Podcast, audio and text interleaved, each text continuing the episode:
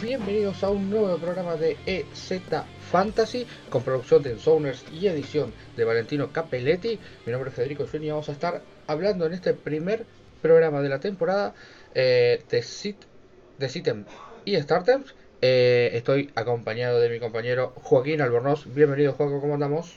Bueno, bienvenidos, bienvenidas nuevamente acá, episodio 2 de esta temporada de Z Fantasy. Vamos a estar hablando de, bueno, de la semana 1 que ya se nos viene encima y, bueno, de los jugadores que más nos gustan eh, para esta semana, ¿no? Y los que menos también.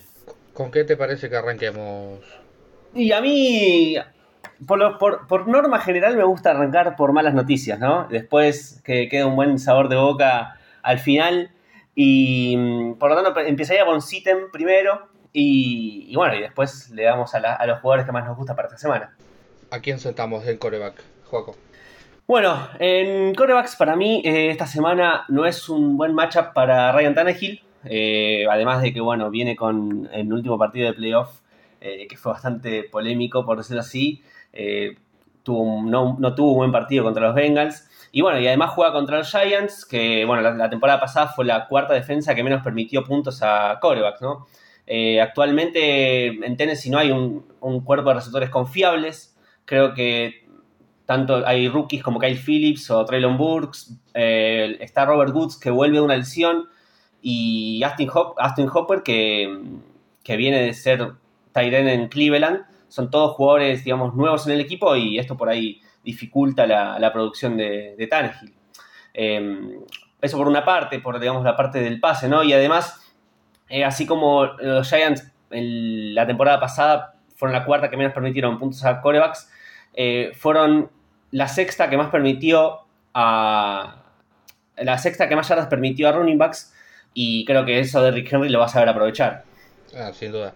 Em, aparte creo que ahora con Thibodeau ahí va a tener mejor pass rusher, así que va a complicar un poco más las cosas a, a Tannehill. Eh, yo voy a, a, tirar una fichita. Me parece que Kirk Cousins es un jugador sentable esta, este, esta primera semana. Juega contra los Packers. Eh, y los Packers creo que tienen una gran defensa, creo que tienen muchas mejorías. El, año pasado fue la defensa número 8, eh, perdón, eh, sí, la octava peor, pero creo que hicieron muchos, muchas mejorías, trayendo em, a los jugadores de, de, Georgia al defensive tackle, Wyatt, em, y creo que por ahí va a complicar un poco. yo sentaría a Kirk Cousins como coreback, no sé qué te parece. Sí, bueno, Kirk Cousins está ahí justo en el, en el rango de ser los, de los primeros corebacks streameables. Eh, creo que dentro de todos es, un jugador que está un poco infravalorado en fantasy, pero, pero sí, la, semana, esta semana contra Green Bay eh, no, tiene, no tiene buena pinta, digamos. Avanzamos de posición, vamos a hablar de running backs. Bueno, y mm, para mí es, por ahí es, es mi ítem más polémico de alguna forma. Eh, creo que es uno de los, de los jugadores que por ahí más alto agarraste en un draft. Pero creo que esta, este matchup para David Montgomery, eh, running back de, Chicago, no, va a ser muy favorable. Se enfrentan a los a San Francisco 49ers. Em, la verdad es que creo que la temporada pasada Montgomery se, perfilaba para un, buen, un buen año y en la semana 4 se lesionó contra Detroit eh, y la, en la vuelta sus números por ahí no fueron los mejores. Eh, además, bueno, obviamente que, digamos, si vamos a, lo que es el matchup en sí, eh, en los papeles por lo menos San Francisco está, está proyectado para, para estar al menos ganando por un touchdown, así que creo que en ese sentido Chicago no va a tener tanta no va a tener tantas ganas de correr la pelota y que pase el tiempo. Estoy de acuerdo completamente. Creo que voy a hacerte la compañía en esta. Creo que David Montgomery es un, un jugador sentable. ¿Qué tenés en wide receiver? En wide receiver, el jugador que no me gusta para este, esta semana es Samon Razan Brown. ¿sí? Eh, Detroit va contra Filadelfia, que la verdad que en off-season, bueno, vos sabrás mejor que yo, pero se, se reforzaron muy bien, me parece, ¿no? Sí, bastante bien. Trajimos a eh, Garner eh, Johnson la, la, semana pasada, a em, James Bradbury eh, en el comienzo del training camp. Y el año pasado Philadelphia fue la segunda mejor defensiva en contra del juego de los wide receivers. Con estos jugadores creo que va a mejorar incluso sus números. Sí, totalmente, totalmente. Creo que los jugadores por ahí de Detroit que, que sí se podrían alinear son eh, eh, más, más, más, tirando a los Tyren o a los running back, ¿no? Bueno, de Andre Swift es obviamente un, un start completamente, un jugador de primeras dos rondas. Eh, y creo que puede llegar a tener un buen partido en contrario a los, a los que son los receptores. Muy bien. Última posición ofensiva. Tyren. Sí, Tyren. Y bueno, un poco. Voy a hablar un poco más también de, lo que fue, de lo que va a ser para mí este Miami Dolphins contra New England Patriots. Pero en particular creo que los Patriots tuvieron una, tuvieron una muy buena temporada en, defensa, por lo menos a nivel fantasy y fue la que menos yardas, menos puntos y menos recepciones permitió a Tyrants. Eh, creo que además el cambio de head coach en los Dolphins no va a favorecer a, Mike Gesicki y obviamente la, eh, la las adiciones de Chase Edmonds y Tyre Hill eh, van a, va a hacer que tenga menos, menos targets. O sea, Mike Gesicki es tu elección.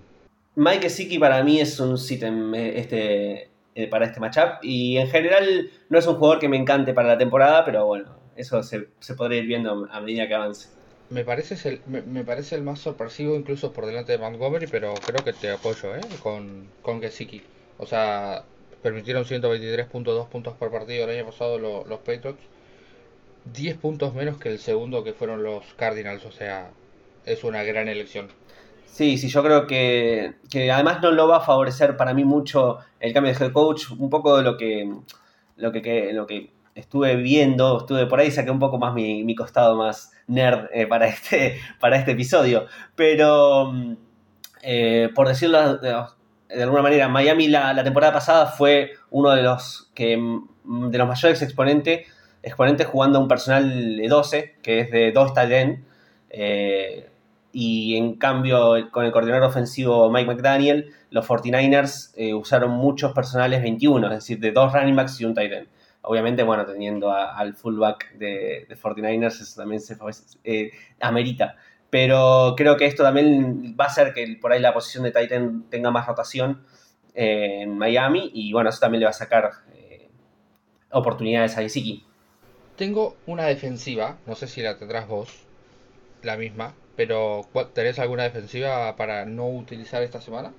Eh, bueno, un poco, digamos, coordinando, ¿cómo se llama? No me sale exactamente la palabra que quiero usar, pero como siendo eh, lógico a mi razonamiento, eh, creo que ninguna de las, una de las defensas que son drafteadas eh, primero en, Fantasy, que son tanto la de los Bills como la de los Rams. Eh, son defensas que para, semana 1 no veo favorables porque por lo menos en los papeles y en la previa se espera un partido con muchos puntos para este jueves. La defensa que yo tengo es una defensa que el año pasado fue em, de las mejores y este año está siendo, bueno, fue de las mejores por, por, por, por intercepciones, digamos. Eh, y este año está saliendo muy pronto, es la de los Cowboys. La primera semana es contra Tampa Bay. Eh, a, mí no me gusta, yo no la utilizaría. Sí, no, creo que creo que hay tres partidos en particular en los cuales eh, yo no usaría ninguna de las defensas. Eh, una buena fue la que ya la comenté de Rams Bills, otra obviamente la de Cowboys contra Buccaneers. Creo que ninguna de las defensas son van a tener un buen partido porque creo que son partidos con muchos puntos. Y, bueno, otro partido que creo que va a tener muchos puntos van a ser de Cardinals contra Chiefs, que creo que ninguna de las dos defensas son alineables, pero ni por asomo. Yo creo que va a ser una paliza de los Chiefs. Pero bueno, estamos para hablar de fantasy, no de de fútbol, de los partidos no, normales. Bueno, Juaco, volvemos de vuelta para hablar de la parte buena, los starters, los jugadores en los que podemos confiar esta, esta semana 1. Sí, los jugadores que nos van a dar puntos, o lo que bueno, esperamos que, nos den puntos y que puedan hacer una diferencia con respecto a los demás eh, participantes de la liga, ¿no? Igualmente dijo tu Sam, puede fallar o no. Siempre puede fallar. Este es un juego también, el Fantasy creo que también es un juego de, probabilidades. Y, si no fuera un poco, no, no tuviera un poco esa aleatoriedad, uff. Aleatoriedad, sí. Sí, se, me, se me lenguó la traba. Eh, creo que también no sería tan divertido, ¿no? Así que buscar estas estadísticas y estas probabilidades eh, creo que es, es, lo que hacen, le dan profundidad a esto y, lo hacen también un poco más divertido. Tu coreback starter, el que confías que decís... Sí, me cuesta, me cuesta decirlo, pero creo que James Winston va a tener un gran partido. Eh, esta semana juega un partido divisional contra los Falcons. Eh, los Falcons son el cuarto equipo que más puntos permitió a coreback el año pasado. Eh, son, según PFF, son la tercera peor defensa de la liga eh, y teniendo la peor, la peor línea defensiva de la liga, los Falcons. Creo que va a tener tiempo de más eh, Wayne James para, para poder desarrollar las rutas y, y tiene varias opciones para, de receptores. Creo que Jarvis Landry no es un, no es un buen receiver muy, es un buen receiver que por ahí vuela un poco por debajo del radar, pero, pero tuvo, buen, tuvo buen desempeño cuando fue necesitado. Eh, tenés a Alvin Camara, que obviamente es una bestia en el juego aéreo para running backs, que bueno, parece que no va a ser, no va a ser eh, suspendido por el, por el, incidente que tuvo en el Pro Bowl. Y, y bueno, por todo esto... ¿Y Chris Olave? Chris Olave y Michael Thomas, que hay que ver si vuelve de la lesión o no. No, no creo que llegue para semana La lesión eterna de Michael Thomas. Pero, pero bueno, yo creo que todas estas cosas hacen que James Winston tenga un, va a tener un, vaya a tener un buen partido eh, en su vuelta a las canchas. Eh, obviamente que él por ahí, luego de la lesión del ligamento cruzado, no va a, correr tanto, no va a usar tanto las piernas, pero bueno, cuando usó las piernas la temporada pasada no estuvo mal, eh, fue, top 10, fue top 10 en, en yardas terrestres en la posición mientras estuvo sano, así que creo que, que, puede dar un buen partido y más contra Atlanta, que es una defensa que si no fuera por AJ Terrell, creo que se cae a pedazos. Sí, hay que tener en cuenta que, que, el año pasado no lo estaba haciendo tan mal. O sea, iban primeros en su división hasta que se lesiona. Eh, me parece un, un pick lógico. Eh, y, y, más teniendo en cuenta que es casi como una semana de bye para los Saints. Los Falcons, no te quiero ofender, pero me parecen un mal equipo. sí, sí, sí. Yo creo que, que somos somos básicamente uno de los picks eh, más altos del, draft que viene. Y bueno. Top 3. no me gustaría decir top 3, pero top 5 probablemente. Y bueno, y además, bueno, estos, James Winston dio estos partidos con receptores como Mark Callaway, Deontay Harris y Trequan Smith. Así que imagínate que Jarvis Landry, Michael Thomas, Chris Olave es, es una mejora. O en los papeles sería una mejora. Running back. Ese running back que vos decís, guarda, ojo, me gusta, me encanta. Sí, bueno, running back un poco se, coincide con lo que estábamos hablando de Mike Siki, porque el running back que tengo para esta semana es Chase Edmonds, eh, que creo que va a tener un muy buen partido. Los Patriots, aunque fueron de los mejores defensas el año pasado contra wide receiver y contra tight ends, eh, fueron la cuarta que más yardas por recepción, más yardas de recepción permitió a running backs. Eh, entonces Chase Edmonds lleva una ofensiva eh, que va a empezar a utilizar más formaciones con dos running backs. Eso va a permitirle tener más eh, momentos, más porcentaje de snaps en cancha y creo que eso va a hacer que tenga más oportunidades. Al tener más oportunidades y contra la defensa de New England, creo que va a tener un buen partido eh, Chase Edmonds. ¿Me dejas que diga el mío? ¿Me, das permiso para decir Miles Sanders? O sea, tengo, quiero confiar en Miles Sanders. Creo que el año pasado se perdió mucho por su lesión. Y este año creo que es su año de contrato. Necesita estar en año de contrato, necesita ganar su nuevo contrato que yo creo que Philadelphia no le va a dar, eh, pero igualmente lo va a intentar. Y me parece que la defensa de Lions deja mucho que desear. El año pasado Philadelphia le, le, gana el partido corriendo con cuatro touchdowns por tierra, dos de Jordan Howard y dos de Boston Scott. Eh, y creo que Miles Sanders es mejor que ambos. Eh, si Miles Sanders no es el titular, Kenneth Gainwell creo que es una gran opción también. Sí, eh, la verdad que Miles Sanders eh, a nivel talento me parece un muy buen corredor. Eh, bueno, el año pasado también tuvo, tuvo la mala fortuna de lesionarse, pero el problema que veo yo en, Miles Sanders es justamente esto que vos decís, hubo cuatro touchdowns y fueron dos de un running back, dos de otro, y ninguno de los dos son de los dos principales, ¿no? Que, que, hoy por hoy sería Miles Sanders y Kenneth Gainwell. Claro, Sanders por lesión igual, no estaba, ¿eh? Claro, bueno, sí, está bien. Sanders no estaba por lesión, claramente. Perdón, eh, no, lo tomé en cuenta, pero a lo que voy es que creo que hay mucho comité en, los Eagles y ahora además también tomaron de waivers a Trey Sermon, que no sé dónde va a entrar, pero eso es lo que más me preocupa de Miles Sanders. Yo creo que efectivamente es el más talentoso del, del backfield, pero el problema es que no, no, no, le están dando las oportunidades que por ahí se merece, ¿no? Sí, a, lo mejor Filadelfia no lo está sabiendo utilizar. Tipo, en su año rookie en 2019 la rompió toda eh, y fue a menos en 2020. Y en 2021 tuvo una pequeña progresión. Hizo 800 yardas, no jugó mal tampoco. Eh, pero sí, estuvo lejos de. No, no, no todo, por ejemplo, no tuvo ningún touchdown. En, en Fantasy no fue tan productivo por, por eso. Eh, receiver, Juaco. Bueno, wide receiver también tenemos otro, otro jugador que cambió de equipo que eh, Chase Edmonds se fue de Arizona para ir a Miami y este jugador que viene ahora, que es Marquise Brown, se fue de Baltimore para caer en Arizona.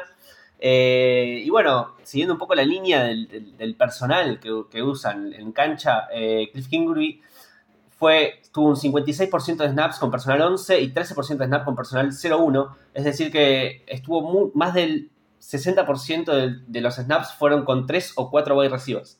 Eh, creo que esto es un cambio rotundo al juego de carrera que proponen los Ravens, que no tuvieron absolutamente ningún snap en 2021 con personal 0-1, es decir, con personal de 4 wide receiver en cancha. Y es un tema de oportunidad, un tema de volumen. Además, bueno, eh, Christian Kirk se va a Jaguars. Eh, de Andre Hopkins suspendido, eh, Rondal Moore y Zach Ertz están tocados, hay que ver si llegan a semana 1. Eh, creo que esto le va a abrir muchas oportunidades a, a Marquise Brown. Bueno, además de que em, Arizona contra Kansas City es uno de los que es un matchup que en las, digamos, en las apuestas es el que mayor over-under tiene, eh, con 53,5, por lo que se espera un partido con muchos puntos. Ok.